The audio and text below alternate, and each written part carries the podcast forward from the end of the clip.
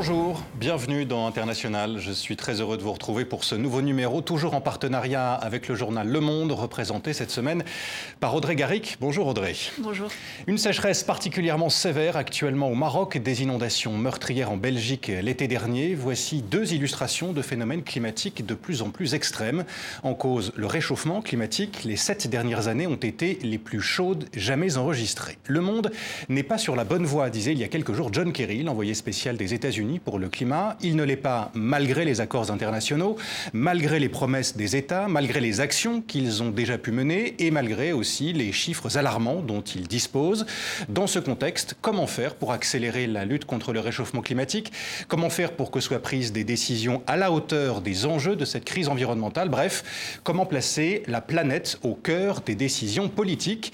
Pour répondre à ces questions, International reçoit Corinne Lequéré. Bonjour. Bonjour. Vous êtes climatologue, franco-canadienne et vous présidez le Haut Conseil français pour le climat, Haut Conseil dont vous allez nous parler. Nous allons aussi évoquer avec vous d'autres sujets d'actualité liés à l'environnement, la taxonomie verte en Europe euh, ou encore les Jeux olympiques d'hiver qui se déroulent actuellement sans aucune neige naturelle près de Pékin. Mais avant de vous entendre, Corinne Lequéré, comme chaque semaine, pour commencer l'émission, voici notre instantané.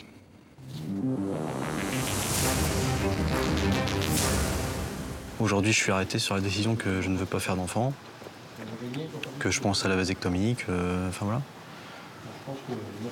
qui me semble être euh, une décision euh, la meilleure à prendre en tout cas aujourd'hui. Ça fait peut-être trois ans, deux trois ans que j'ai ce raisonnement euh, à me dire peut-être que toi tu veux un enfant, mais est-ce que l'enfant sera réellement heureux et aura réellement ce qu'il veut plus tard et vivra dans un monde entre guillemets qui sera adapté à lui? Donc c'est d'abord par là que je suis passé et forcément du coup ça touche à l'écologie et, en passant par là on se rend compte que de toute façon faire un enfant écologiquement c'est une catastrophe. Changer ses ampoules, étendre son linge, recycler, laver son linge à l'eau froide, régime à base de plantes, renoncer à un vol transatlantique, abandonner la voiture à essence. Et la décision la plus forte, c'est avoir un enfant en moins. C'est-à-dire que l'acte le plus écologique que vous puissiez faire aujourd'hui, c'est avoir un enfant en moins et qui dépasse mais largement tous les autres actes. Donc, euh, donc je pense que je suis du coup nettement plus écolo que, qu'à la moyenne même en roulant sur ma moto. Voilà, extrait d'un reportage de Perrine Bonnet pour le magazine euh, Envoyé spécial, reportage sur ces jeunes, hommes et femmes qui refusent d'avoir des enfants pour des raisons écologiques et environnementales. Ils sont de plus en plus nombreux, surtout dans les pays industrialisés. Quel regard portez-vous sur ce phénomène, Corinne Lequéré euh, Oui, bon, c'est très triste, effectivement, quand on entend euh, les jeunes s'exprimer à, ce niveau. je pense qu'on a vraiment une réalisation au jour d'aujourd'hui du, problème grave qui est le réchauffement climatique et on doit, de manière urgente, augmenter les actions pour qu'ils soient à la hauteur des enjeux. Et on n'en est pas là du tout aujourd'hui. Euh, par contre, on a des pistes formidables pour avancer là dont on va parler aujourd'hui. Oui, on, va, on va y venir. Mais est-ce que vous comprenez ces, euh, ces jeunes qui, euh, qui se disent, ben non, compte tenu du monde actuel et du monde qui se prépare, je ne veux pas avoir d'enfants, alors que les enfants pourraient faire partie aussi de la, de la solution, font partie de la solution. Oui, je comprends bien l'envie qu'on a chacun de faire notre part et effectivement, du coup, quand on regarde les chiffres, euh, pas faire d'enfants, euh, c'est une, euh, une action majeure, mais en fait, ça l'aide pas. En fait, ça règle pas le problème. Il faut avoir des citoyens qui soient responsables, des citoyens qui prennent des bonnes décisions. Et pour avoir, pour pouvoir prendre les bonnes décisions, il faut qu'on ait les bonnes options. Il faut que les gouvernements mettent en place les règles et les, les, les options que les gens puissent ensuite choisir. Qu'est-ce que cette, euh, cette, décision de ne pas avoir d'enfants dit de nos sociétés, euh, selon vous? Est-ce qu'on vit aujourd'hui dans des sociétés euh, qui, vivent dans l'anxiété, qui ont particulièrement peur de l'avenir? Euh, oui, il semblerait que les jeunes sont particulièrement anxieux par rapport au réchauffement climatique. Je pense que on ne voit pas au jour d'aujourd'hui les actions qui sont effectivement mises en place. C'est vrai que les actions sont pas encore à la hauteur des enjeux, mais ça ne veut pas dire que l'on n'avance pas. En fait, on avance. Il y a beaucoup de choses qui se mettent en place pour régler les problèmes climatiques et les problèmes environnementaux.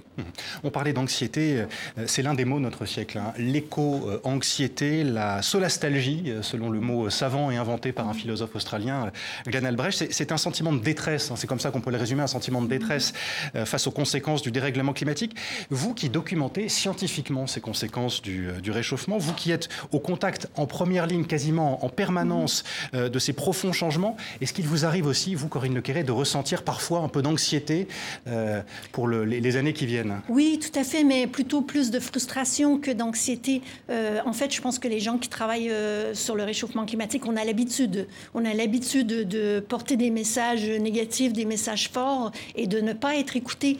Et moi, je vois que je suis dans un marathon. En fait, euh, la course sera longue, il y aura beaucoup d'obstacles, mais il faut que j'avance parce que c'est trop important pour s'arrêter là.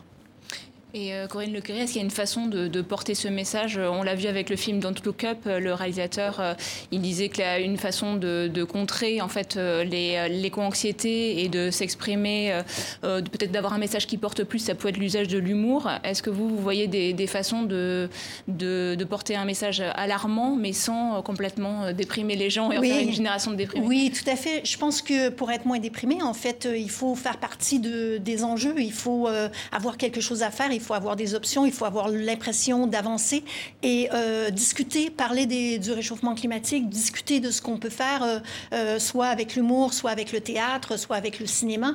en fait, ce sont des moyens de s'exprimer, d'exprimer déjà ce que l'on veut mettre en place, ce que l'on veut faire, ce que l'on veut voir être mis en place par nos gouvernements. Alors, on parlait de mauvaises nouvelles il y a, il y a quelques instants. Ces mauvaises nouvelles pour l'environnement sont nombreuses. Vous le savez mieux que personne, Corinne Lequet vous en recevez régulièrement, euh, encore récemment. Cela fait partie de votre mission aussi, hein, de présidente du Haut Conseil français pour le climat. Retour sur votre travail et votre carrière avec Antoine Delpierre et Rodolphe Clémendo.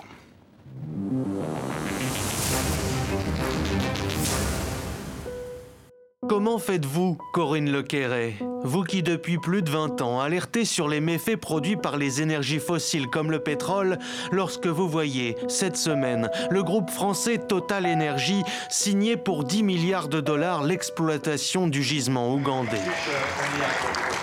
Comment faites-vous?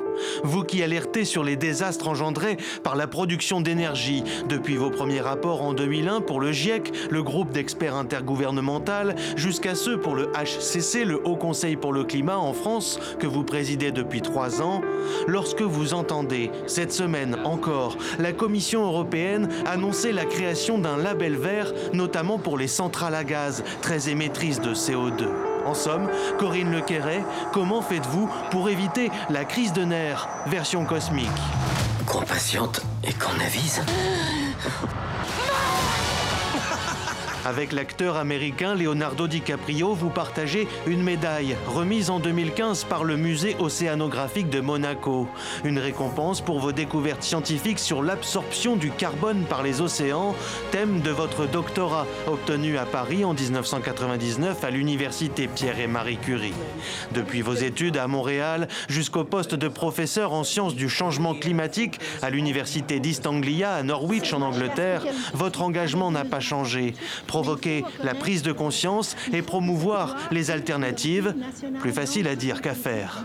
La redevabilité du gouvernement sur les politiques publiques reste faible et le pilotage de la stratégie nationale bas carbone manque de fermeté. Votre dernier rapport du Haut Conseil pour le climat n'est pas tendre avec l'action, ou plutôt l'inaction, du gouvernement français. Mais alors que vous savez Paris hors des clous pour respecter l'accord de la COP 21, qu'une récente étude condamne les coraux à la disparition, qu'au Groenland, les glaciers fondent 6 à 7 fois plus vite aujourd'hui qu'il y a 25 ans, ou encore que les méga-feux ravagent chaque année un peu plus les forêts du monde entier, vous restez positive. On ne sait pas comment vous y parvenez, Corinne Lequerret, mais on peut saluer ce bel exemple de résilience. Comment faites-vous pour être euh, positive, Corinne Lequeré, pour être optimiste? Mais il y a toujours euh, des, aspects positifs. Il y a toujours des gens qui veulent m'entendre, euh, qui viennent me chercher de plus en plus. On me sollicite pour avoir mon avis, pour entendre de, première voix, en fait, quels sont les impacts, les options pour agir. la création du Haut Conseil pour le climat, c'est un bel exemple. Que le gouvernement dise oui, on a besoin de la voix des scientifiques, des experts pour nous accompagner. On sait qu'on n'avance pas assez vite, mais qu'est-ce qu'on peut faire? Mais ça, tout ça, ça m'aide tous les jours. Il ne faut pas trop toujours se concentrer sur les choses qui vont mal et parfois. Ben justement, on va parler hein, des choses qui vont mal, ça mhm. c'est inévitable, mais est-ce qu'il y a parfois aussi de, bonnes nouvelles de temps en temps pour, pour l'environnement? Euh, oui, euh, il y a souvent euh, des bonnes nouvelles quand les gens agissent, quand les villes agissent, quand on voit se développer les pistes cyclables, quand on voit les gens, les jeunes dans la rue parler de climat, en demander plus. Tout ça, c'est bien, c'est des bonnes nouvelles. Et pourtant, on voit que les, États vont pas assez vite. Ça, c'est un consensus. Maintenant, on, sait que les États sont à la traîne. On l'a encore vu euh, la semaine dernière quand les États-Unis ont convoqué les grands euh, pollueurs pour euh, une réunion pour relancer les négociations climatiques après la COP26 de Glasgow. Finalement, il y a eu des discussions, mais pas beaucoup d'actes. Les grands pollueurs sont quand même réticents à accroître leurs efforts cette année, comme ils doivent le faire d'après le pacte de Glasgow pour réduire davantage leurs émissions de gaz à effet de serre. Comment vous analysez ces, blocages? Pourquoi la situation elle est, Oui, voilà. Euh, donc, on a beaucoup avancé dans l'année qui vient de, s'écouler, euh, surtout au niveau de la réalisation des grands leaders politiques. Donc, la plupart des pays, plus de 100 pays à travers le monde, ont un objectif de neutralité carbone euh, qui est nécessaire pour répondre au réchauffement climatique. Mais cet objectif, on, on, le voit assez loin et on n'a pas mis en place ce que l'on devrait mettre en place tout de suite, en fait, pour l'atteindre. Et du coup, on a un peu dans une position actuelle où tout le monde regarde son voisin et se dit, mais moi, je vais attendre, je vais voir euh, ce qu'ils font ailleurs et pourquoi moi j'irais euh, déjà euh, en premier? Oui, Parce que ce qui se joue aussi, c'est euh, l'attractivité économique, les performances économiques des, différents États. Et si des États changent un peu leur manière de, produire et changent leur manière de faire, le risque c'est de, de, décrocher économiquement. C'est oui, ça qu'ils regardent. c'est un risque, c'est un risque, mais c'est pour ça que l'on a cet accord international, l'accord de Paris, l'accord de Glasgow. C'est pour ça que les pays de Glasgow, C'était après la, COP26. Oui, hein, exactement, c'est celui qu'on vient de, signer. Hmm. Et c'est pour ça que les pays reviennent euh, chaque année pour discuter entre eux, pour justement qu'ils puissent avancer ensemble à la hauteur euh, des enjeux. Mais est-ce que vous n'avez pas peur, là, qu'il y ait beaucoup de promesses? Ce qu'on a vu à la COP26, ça a été une succession euh, de, coalitions, d'annonces, euh, de, de, mise en scène. Et euh, on voit maintenant que les États, finalement, ils ont fait des promesses, ils sont un petit peu plus réticents désormais à les honorer. Est-ce qu'il n'y a pas cette crainte qu'il y ait beaucoup de greenwashing et qu'il n'y ait pas la, redevabilité qu'on qu'on a beaucoup appelé de nos voeux en novembre à la COP? Oui, oui, oui, absolument. C'est toujours la peur que l'on a, c'est que on donne on ait des annonces très importantes, intéressantes et qu'après, il n'y a rien qui se mette en place. Euh, par contre, on le voit bien que les pays rentrent, euh, reviennent chez eux, mettre des lois, mettre des lois euh, en place pour répondre au réchauffement climatique. Les, lois de la neutralité carbone, la loi énergie-climat, la loi climat-résilience, en France, pareil dans les autres pays. mais par contre, ça suffit pas.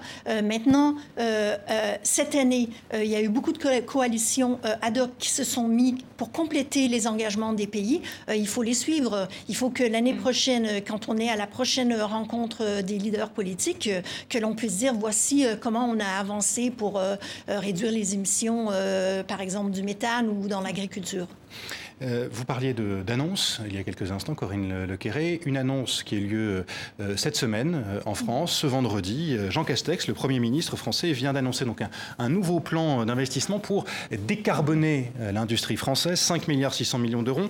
C'était dans, dans, le nord du pays, avec pour objectif aussi de faire de la France un pays moteur dans la décarbonation. Nous allons, la nation, va consentir un effort massif mais indispensable pour faire entrer de plein pied notre industrie dans l'ère de la décarbonation et je vous le dis, pour faire de la France un leader de l'industrie verte. Voilà, les annonces, euh, reste à voir si elles seront réellement suivies euh, des faits. Mais ce qu'on peut se demander quand même, Corinne Lequeré, c'est de savoir si le, Premier ministre ne vous a pas entendu finalement, vous qui, euh, je dis vous et, vos collègues du, Haut Conseil pour le climat, dans, votre rapport sur le bilan de la COP26, demander à, la France de reprendre le leadership à, l'international. Qu'est-ce que, vous, qu'est-ce que vous vous dites en écoutant le Premier ministre français? Oui, absolument. Ces annonces, elles sont bienvenues. L'industrie, c'est un gros émetteur de gaz à effet de serre. donc, chaque industrie a besoin d'une feuille de route pour se décarboner entièrement. Et dans ces feuilles de route, elles doivent être accompagnées de financements euh, qui permettent euh, effectivement de faire euh, ce qu'on a besoin de faire pour chacune des industries. chaque industrie à, une, à des, des défis uniques. Donc, il faudrait, il faut maintenant regarder et avoir une stratégie pour chacune des industries de l'économie. Mais bon, c'est très bien déjà. Et en plus, ça, ça, ça, positionne la France dans une économie de demain. Alors justement, on va revenir hein, sur les différentes stratégies de, décarbonation. Mhm. pour en revenir à, la France, en quoi peut-elle être un, leader, comme le souhaite le, le Premier ministre? Euh, donc euh, la France, euh, elle peut être un leader au niveau de, de, la gouvernance. Elle pourrait faire pénétrer euh, les actions climatiques dans tous les ministères pour qu'on voit des actions comme euh, on vient de, mentionner là, euh, qu'on voit ce genre d'action à ce niveau dans le ministère du Transport, dans l'agriculture. Ce qui n'est pas le cas aujourd'hui encore. Il y a des actions qui émergent, mais on n'a pas le niveau de pilotage central dont on aurait besoin. On n'a pas les réunions interministérielles pour vraiment faire les arbitrages de fonds en faveur du climat euh, dont on aurait besoin de manière régulière. Et euh, Emmanuel Macron, il avait marqué les esprits, on s'en souvient, au début de son quinquennat, quand il avait euh, lancé Make Our Planet Great Again, juste après mhm. l'annonce des États-Unis mhm. de leur retrait de l'accord de Paris. Mhm. Euh, là, on arrive du coup quasiment à l'élection présidentielle. Quel bilan vous tirez de, ce quinquennat en matière d'environnement, que ce soit sur le plan national ou à l'international? Oui, donc moi, en tant que présidente du Haut Conseil pour le climat, je ne suis pas en position de faire un bilan du quinquennat. Nous, on revient chaque année pour évaluer la stratégie du gouvernement en place en matière de climat et on reviendra après avec euh, le prochain euh, gouvernement. Euh, donc, par contre... votre prochain rapport, juste pour compléter ce que vous dites, doit, intervenir au mois de, juin. Au mois de juin. Hmm. Donc, après l'élection. donc, du coup, on interagira du coup avec le gouvernement qui sera en place à ce moment-là. D'accord.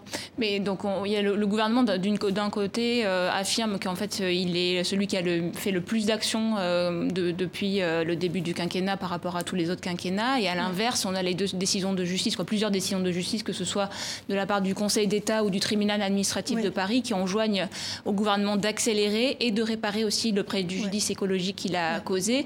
Donc finalement, qu'est-ce que, qu'est-ce que, quelle est la réalité dans, dans vos précédents rapports du Conseil pour le climat? Qu'est-ce que vous sur la, trajectoire des émissions de gaz à effet de serre donc, euh, la réalité, c'est que les émissions de gaz à effet de serre, elles diminuent en France. Donc, il y a des actions, euh, certaines actions sont euh, efficaces plus que d'autres.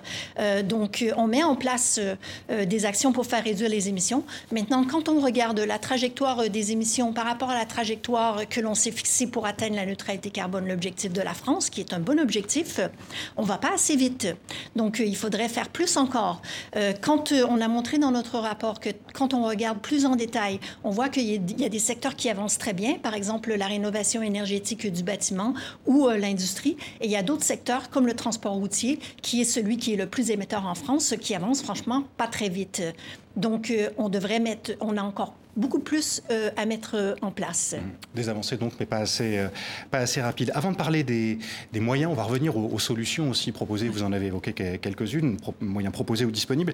Je, voudrais qu'on dise un mot des, des objectifs de réduction des, des, émissions de gaz à effet de serre. Pour la France, c'est moins 40% mmh. d'ici 2030, mmh. moins 40% par rapport au niveau d'émissions de 1990.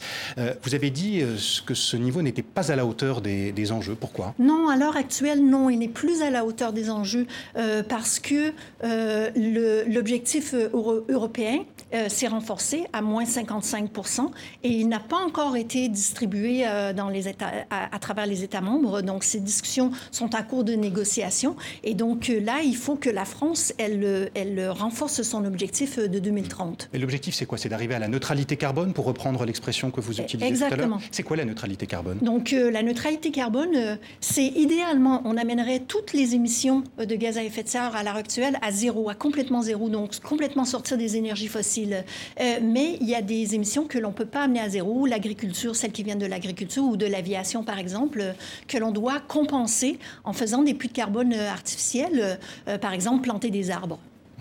Euh, pour atteindre les, objectifs, donc il y a plusieurs leviers, vous venez d'en citer. Euh, il y a aussi euh, stocker le carbone, alors naturellement ou artificiellement, on, va y revenir, diminuer la consommation d'énergie, développer le marché d'énergie renouvelable. quel est le, moyen, le levier qui a le plus d'impact selon vous? Déjà, produire de l'électricité décarbonée, c'est le plus important. Donc sortir du charbon, mais ce n'est pas un problème en France. sortir du charbon, c'est vraiment le problème international le plus important.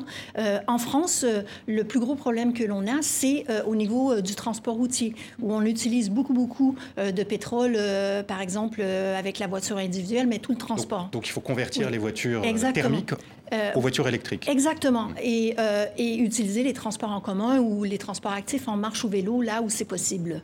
Et est-ce que pour ça, il faut reprendre la hausse de la taxe carbone qui était à l'origine du, conflit des Gilets jaunes Et si on le fait, comment, comment on peut le faire pour que ça pénalise pas les personnes qui sont le, plus dans le besoin et notamment qui ont besoin de leur voiture encore pour se déplacer Donc, euh, avoir un coût sur le carbone, c'est le signal le plus efficace pour faire changer toute l'économie. Euh, par contre, il y a des effets néfastes, comme on a vu euh, lors de la taxe carbone. Donc, euh, c'est vraiment un choix du gouvernement. Les autres mesures, les réglementations, marchent aussi, mais elles sont plus difficiles, elles coûtent plus cher pour l'ensemble de l'économie. si le choix du gouvernement, c'est d'augmenter la taxe carbone, alors du coup, il faut vraiment faire attention à, redistribuer les revenus de la taxe carbone pour accompagner les ménages les plus faibles, parce que les ménages qui ne peuvent pas se payer une voiture électrique, du coup, elles n'ont pas d'option. Alors, euh, décarboner la production d'électricité, on l'a bien compris, c'est un problème mondial, ça touche notamment la Chine, hein, qui est le premier pollueur mhm. mondial, des pays en Europe euh, aussi comme la, mhm. comme la Pologne, ça touche moins, la France. Euh, dans les autres solutions euh, qu'on a évoquées, il y a le stockage de, carbone. Pour faire simple, stockage artificiel, hein, pour faire mhm. simple, il s'agit de récupérer le CO2 dans l'air ou à la sortie d'installations polluantes, comme les centrales à, charbon par exemple, de le comprimer, de le rendre quasiment liquide et de le transporter et de le stocker finalement sous terre. Exemple, en Islande, reportage France 3, signé Pascal Verdo. Vu du ciel, cela ressemble à un jeu de Lego. Des gros caissons métalliques noirs posés à proximité de sources géothermiques. Mais vu du sol, l'usine Orca capable de capter le CO2 directement dans l'air est un petit bijou industriel. Voici donc nos collecteurs de CO2 dotés de grands ventilateurs qui vont absorber, piéger le CO2 dans des filtres. Ce dernier sera donc séparé de l'air ambiant. Un processus chimique complexe car le dioxyde de carbone est très dilué dans l'atmosphère. Puis le CO2 sera compressé, mélangé à de l'eau et injecté en profondeur dans la roche entre 1 et 2 km. L'énergie nécessaire à ces opérations provient de cette usine géothermique voisine. Ici, nous sommes à la station géothermale de Hedley qui est l'une des plus grandes au monde, où l'on produit à la fois de l'électricité et de l'eau chaude pour euh, Reykjavik. Thomas Ratoui est l'un des ingénieurs responsables du projet il a choisi de travailler en Islande où l'abondance des roches basaltiques favorise le stockage. Nous injectons le CO2 dans cette roche volcanique qui, comme vous pouvez le voir, est très poreuse. Et au bout de deux ans, elle se transforme en roche blanche qui remplit tous les petits trous ici. Des roches qui vont emprisonner définitivement le carbone. Mais pour ce guide touristique, membre de la plus ancienne association islandaise de défense de l'environnement, ce procédé de captage de 4000 tonnes de CO2 par an n'est qu'un pis-aller. Cette technologie peut nous aider, mais vous savez, ce n'est pas la panacée pour lutter contre le changement climatique. Aujourd'hui, ce procédé coûte très très cher et nécessite beaucoup d'énergie, beaucoup d'eau. Ce n'est pas la solution. Une technologie robuste pourtant et qui va monter en puissance, la société à l'origine de ce projet pilote envisage de construire une usine dix fois plus grande dans quelques années. Ce n'est pas la solution, hein, dit cet écologiste qu'on vient d'entendre. Est-ce que vous êtes d'accord avec lui? Oui, tout à fait. Euh, c'est une des solutions qui pourrait beaucoup nous faciliter la vie, hein, nous, faciliter l'atteinte de la neutralité carbone, mais on a des solutions beaucoup plus faciles à l'heure actuelle au niveau des énergies renouvelables, euh, par exemple. Il y a un peu plus d'un mois, la Commission européenne a présenté de, nouvelles mesures pour atteindre son objectif de décarbonation. Parmi elles, il y avait la, promotion de l'hydrogène. Pour produire de, l'hydrogène, eh bien, il faut de l'énergie. Euh, si cette énergie est renouvelable, on parle alors d'hydrogène vert. Si elle ne l'est pas, on utilise du gaz. Si on utilise du gaz, par exemple, on parle d'hydrogène bleu. Et ce que soutient la, la, la Commission européenne, ce n'est pas seulement l'hydrogène vert, mais c'est aussi donc l'hydrogène bleu, celui qui utilise du gaz. Qu'est-ce que vous en dites? Et donc, euh, pour être vraiment décarboné, l'hydrogène doit être euh, hydrogène vert. Hmm. On peut maintenant accompagner euh, la production avec le gaz avec ces, technologies de capture et stockage de carbone. Et donc, ça fait une solution intérimaire, en fait, qui peut nous permettre de, de, mettre en route la production d'hydrogène à grande échelle, qui aussi facilite la décarbonation de certains processus. Hmm. Mais donc vous, vous êtes favorable à ce que, au, développement des technologies de captage et stockage du CO2 ou de capture directe dans l'air, comme on voyait dans le reportage? Oui, absolument. Euh, absolument. Pour euh, atteindre vraiment la neutralité carbone, d'avoir la possibilité euh, de capter le CO2 de l'atmosphère et de le stocker peut vraiment nous aider. par contre, il faut vraiment être réaliste dans, dans, la quantité, euh, la quantité de carbone que l'on peut capter, euh, il y a un coût, euh, un coût réel. Ces technologies ne sont pas prêtes ou elles sont, ou, elles sont à très petite échelle et tout le système économique euh, pour euh, euh, rendre ce stockage de carbone rentable n'est pas en place. Donc c'est vraiment une solution potentielle pour beaucoup plus tard et sur laquelle il ne faut pas se fier à l'heure d'aujourd'hui, mais si elle existe, du coup, très bien. Là, on parle beaucoup euh, forcément de, la crise de, l'énergie, de la flambée des prix euh, du gaz mhm. ou de l'électricité. Est-ce que vous pensez que ça peut nuire à la lutte contre le changement climatique?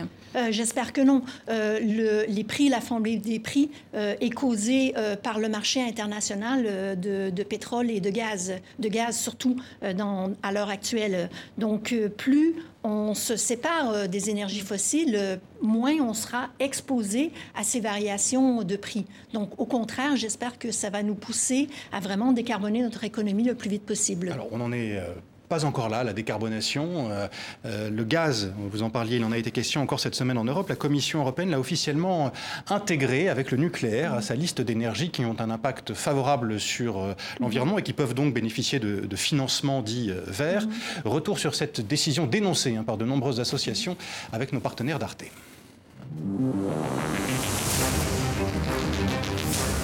La France et l'Allemagne fossoyeurs du Green Deal. C'est ce que pense une bonne partie des défenseurs de l'environnement après le verdissement du nucléaire, cher au président français, et du gaz, cher au chancelier allemand. À la recherche d'investissements privés pour financer la transition énergétique, la Commission européenne a décerné un label vert au gaz et au nucléaire. L'acte délégué d'aujourd'hui est peut-être imparfait, mais c'est une vraie solution. Cela nous rapproche de notre objectif ultime de neutralité carbone. La recherche de cette neutralité pour 2050 via la taxonomie, une liste des énergies vertueuses, ne doit pas tout justifier selon les Verts. Personne ne dit que nous devrions tout fermer maintenant. C'est juste que le gaz ne passe pas au vert. Et c'est de cela qu'il s'agit dans cette affaire. Il s'agit de savoir ce qu'est un investissement durable qui répond aux critères de la taxonomie. Cela inclut de ne pas contribuer au changement climatique, de ne pas perturber la biodiversité, de ne pas perturber la gestion de l'eau, de ne pas causer de dommages à long terme. Et cela ne s'applique pas au gaz ou à l'atome. Une position suivie par plusieurs pays vent debout contre ce maquillage vert, comme l'Autriche et le Luxembourg qui préparent une action en justice pour bloquer la procédure. Car la proposition va être examinée pendant quatre mois par le Parlement et le Conseil européen. Les défenseurs d'un atome vert voulu par la France regroupent une dizaine de pays, surtout de l'Est. Les contradicteurs sont principalement l'Autriche, le Luxembourg ou le Danemark. Et on retrouve les mêmes opposants sur la thématique du gaz, avec les Suédois en plus. Pour faire échouer le texte, il faut 20 pays qui s'y opposent, ce qui semble impossible. Au Parlement, il faut une majorité absolue, là aussi pour l'instant hors d'atteinte. Si le texte entre en vigueur comme prévu début 2023, de nouvelles centrales nucléaires et au gaz devraient accélérer la sortie du charbon. Des centrales plus propres, mais qui rejetteront toujours du CO2 pour le gaz ou produiront des déchets radioactifs pour le nucléaire de nouvelles centrales au gaz euh, en Europe, a priori, bientôt, euh, si le texte est, bien mm-hmm. appliqué. Est-ce que c'est une bonne nouvelle pour vous? Euh, il y a tout un contexte européen qui diffère de pays par pays. Euh, clairement, en France, ça n'aurait aucun sens d'avoir une nouvelle centrale au gaz. Euh, par contre, les pays qui sont très, très euh, à base de charbon à l'heure actuelle, donc on peut argumenter que le gaz leur permettrait de sortir du charbon et de se décarboner, en tout cas de manière temporaire. Brûler du gaz donne moins de, CO2 que brûler du charbon. Voilà, exactement. Mais c'est quand même un gaz à effet de serre qui produit du CO2. Donc éventuellement, il faut sortir complètement du gaz. Mais est-ce que vous pensez justement qu'à l'échelle européenne, ça peut nous permettre malgré tout d'atteindre notre objectif de neutralité carbone? Et est-ce que ça ne va pas nous enfermer justement dans des, dans des euh, trajectoires carbonées alors qu'on sait qu'il faudrait, euh, en tout cas selon l'Agence euh, de, l'énergie internationale de l'énergie, ne plus financer tout de suite des nouvelles installations au gaz et au, pétrole? Donc si c'est utilisé de manière temporaire dans certains pays, donc on peut faire un argument que effectivement ça aide la décarbonation. maintenant, euh, au niveau de la Commission européenne, il n'y a pas de Haut Conseil pour le climat, il n'y a pas d'évaluation extérieure de leur trajectoire et du coup, euh, ça serait vraiment bien euh, pour un cas comme ça d'avoir un regard extérieur. Justement, vous me fournissez une très bonne transition parce que je voulais dire un mot, on voulait dire un mot avec vous de, de cet organisme que vous présidez, le Haut Conseil français pour le, pour le climat. Vous, venez de dire qu'il n'existait pas en, en Europe. Est-ce que c'est dans les tuyaux Oui, exactement. C'est dans les tuyaux. Ils sont en train de recruter en fait leurs nouveaux membres. Donc ça sera en place euh, possiblement dès cette année. Euh, oui.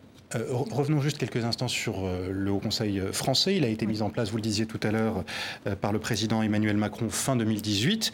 Il est composé de 13 membres, 8 femmes, 5 hommes, c'est aussi à, souligner, au, profil très varié. Mhm. géographes, historiens, non pas historiens, géographes, agronomes, économistes, climatologues. C'est un organisme indépendant, apolitique, que vous présidez. Donc, quelle est sa mission exactement? Donc, la mission, c'est d'évaluer la stratégie du gouvernement en matière de climat et la cohérence euh, avec ses engagements internationaux.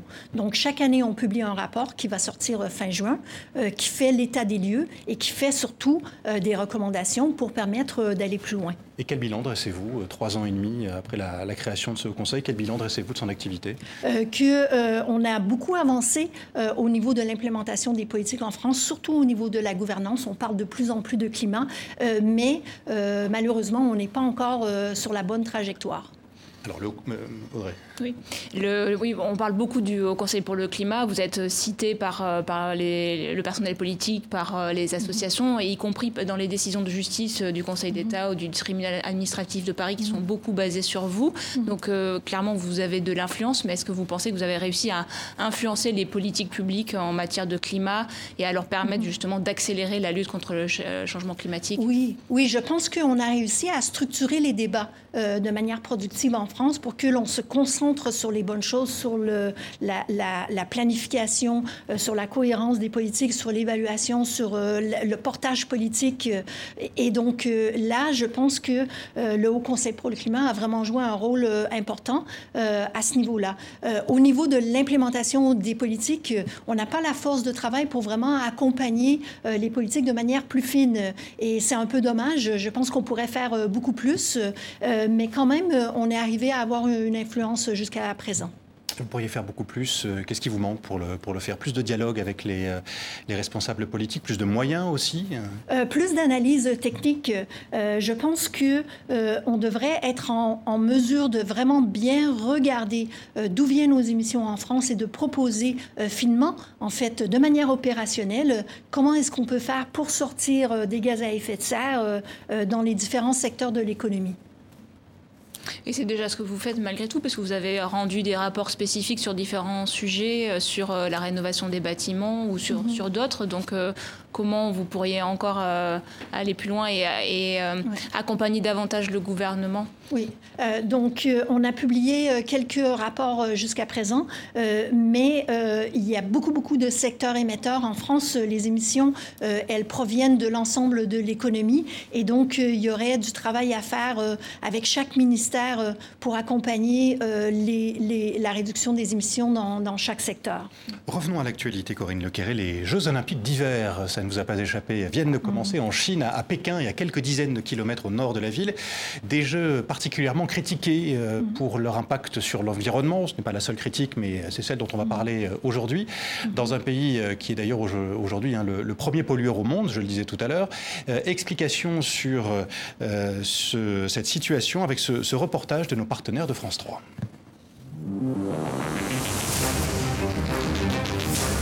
Ce matin, une fine pellicule de neige a tout juste blanchi les sommets au nord de Pékin. Difficile d'imaginer que dans quelques jours, les Jeux d'hiver se tiendront ici. À Changjiakou, seules les pistes sont enneigées et c'est uniquement grâce à ces canons à neige. Il faudra sûrement les faire tourner jusqu'à l'ouverture des Jeux pour avoir assez de neige. J'ai la pression parce que ces JO reposent entièrement sur la neige artificielle. Les sites olympiques se trouvent dans une région aride où les chutes de neige sont rares. Alors, il a fallu installer 354 canons comme celui-ci. Une aberration écologique pour certains. Je pense que c'est vraiment irresponsable. C'est un environnement qui n'est pas du tout approprié pour l'enneigement. Alors, il faut euh, à, peu près deux à trois fois plus d'eau pour enneiger là-bas que dans les Alpes, par exemple. Il faudra pomper des millions de litres d'eau jusqu'aux sites olympiques. Mais Pékin l'assure, cela ne compromet pas sa promesse de jeu écologique. Nos sites utilisent exclusivement de l'électricité verte. Elle provient d'un système éolien spécialement conçu pour l'occasion. En 2018 déjà, à Pyeongchang en Corée, 90% de la poudreuse provenait des canons. Quatre ans plus tôt, la neige artificielle représentait 80% de celle de Sochi en Russie. 100% de neige artificielle pour ces Jeux d'hiver euh, à Pékin. Qu'est-ce que ça vous inspire, Corinne Lecarré ben Là, euh, clairement, on est dans une situation où il y a eu un manque d'anticipation du réchauffement climatique. Donc, euh, le réchauffement climatique, c'est prévisible. Il faut le tenir en, le, en, tenir compte quand on planifie des événements comme les Jeux olympiques. Et toutes nos décisions, en fait, devraient être informées de, bien des que le CIO, malheureusement, pas malheureusement ou heureusement d'ailleurs, mais ne tient pas forcément compte de ces, de ces ce n'est pas forcément la, première chose auquel le CIO, le Comité international olympique, ben pense. Hein. Mais, mais, exactement, mais c'est bien un problème majeur euh, qui est reflété aujourd'hui par le CIO, euh, mais qui doit changer, qui doit changer euh, dans toutes les décisions publiques que l'on prend parce que ça ne sera pas la première fois, au contraire. Est-ce que donc les Jeux Olympiques d'hiver sont menacés dans quelques euh, années ou dizaines d'années euh, du fait du réchauffement climatique euh, ou la pratique aussi des sports d'hiver en France également dans les stations de basse montagne? Ben, il, faut, il faut bien choisir les lieux où les Jeux Olympiques d'hiver et autres événements auront lieu. Il faut que les industries, l'industrie de la neige s'adaptent, s'adapte au réchauffement climatique et on peut s'informer. il y a des projections régionales de Météo France, par exemple et toutes sortes euh, à travers le monde euh, qui permettent justement aux industries euh, de voir venir. Et des fois, on peut s'adapter en changeant les pratiques, en changeant les heures d'ouverture, en agriculture, en changeant les semis. Parfois, il faut simplement investir nos énergies, nos, financements ailleurs. Je le disais en introduction, vous êtes franco-canadienne, Corinne Lecarré, vous connaissez donc bien le, Canada mm. aussi. quelles sont les, les, différences qui existent entre ce pays et euh, les pays d'Europe, alors où les situations sont très différentes, mais la France, par exemple, que vous connaissez très bien aussi. Quelles sont les différences d'approche politique euh, liées à la politique environnementale entre le, Canada et la France? Oui, donc euh, le Canada, oui, que je connais très bien, est très très en retard sur sa réponse au réchauffement climatique. Et le plus gros obstacle, c'est que le Canada, c'est une fédération de 10 provinces et ils ont eu du mal pendant 20 ans là, à s'entendre entre eux sur le développement de politiques climatiques. Donc en Europe, euh, on a des lois climat, on a des politiques climatiques depuis longtemps euh, qu'elles se renforcent d'année en année. Et au Canada, ça n'a pas été le cas. Euh, la stratégie, les stratégies climat, les lois, elles ont attendu effectivement cette année, l'année dernière, pour se faire mettre en place. Du fait de la structure provinciale Exactement. Du, pays, du fait de la structure provinciale et des débats là, qui n'ont pas abouti.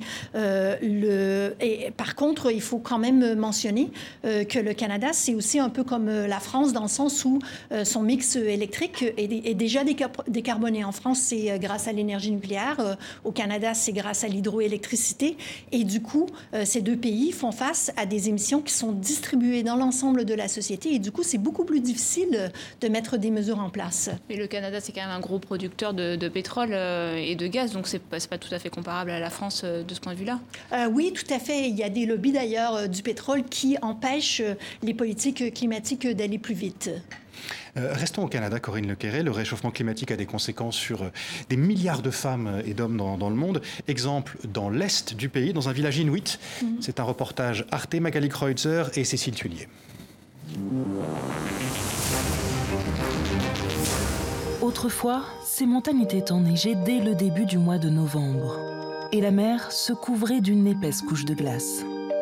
Mais ces 30 dernières années, les températures ont grimpé d'un degré et demi dans la région du Labrador, dans le nord-est du Canada.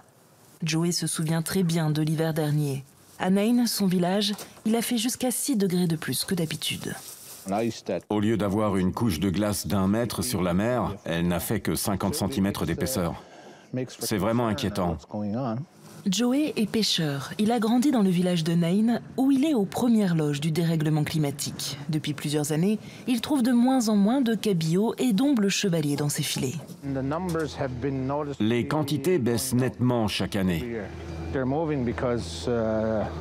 Les poissons partent parce que les eaux se réchauffent et ils ne trouvent plus de quoi manger. Alors, Bud, ça donne quoi? Ça n'a pas l'air bien lourd.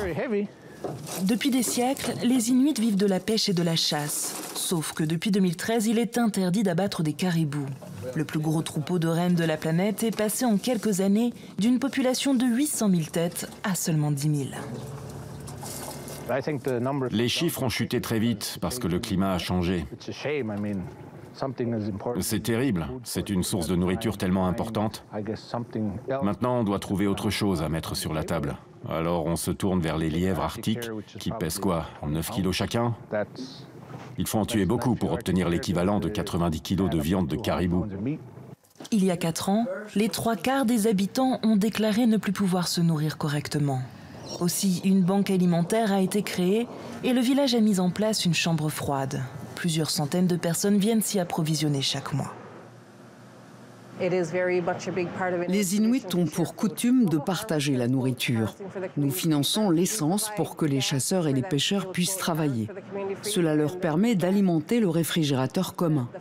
Et si quelqu'un veut se servir dans la chambre froide tous les jours du lundi au vendredi, c'est possible.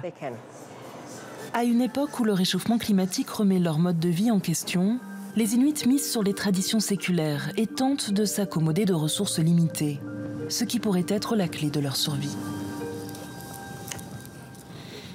On a beaucoup parlé depuis le début de cette émission de chiffres, de techniques, mais finalement assez peu de ce que vivent euh, des hommes et des femmes, les hommes et les femmes de cette planète, les difficultés qu'ils peuvent rencontrer mm. euh, à différents degrés euh, d'ailleurs.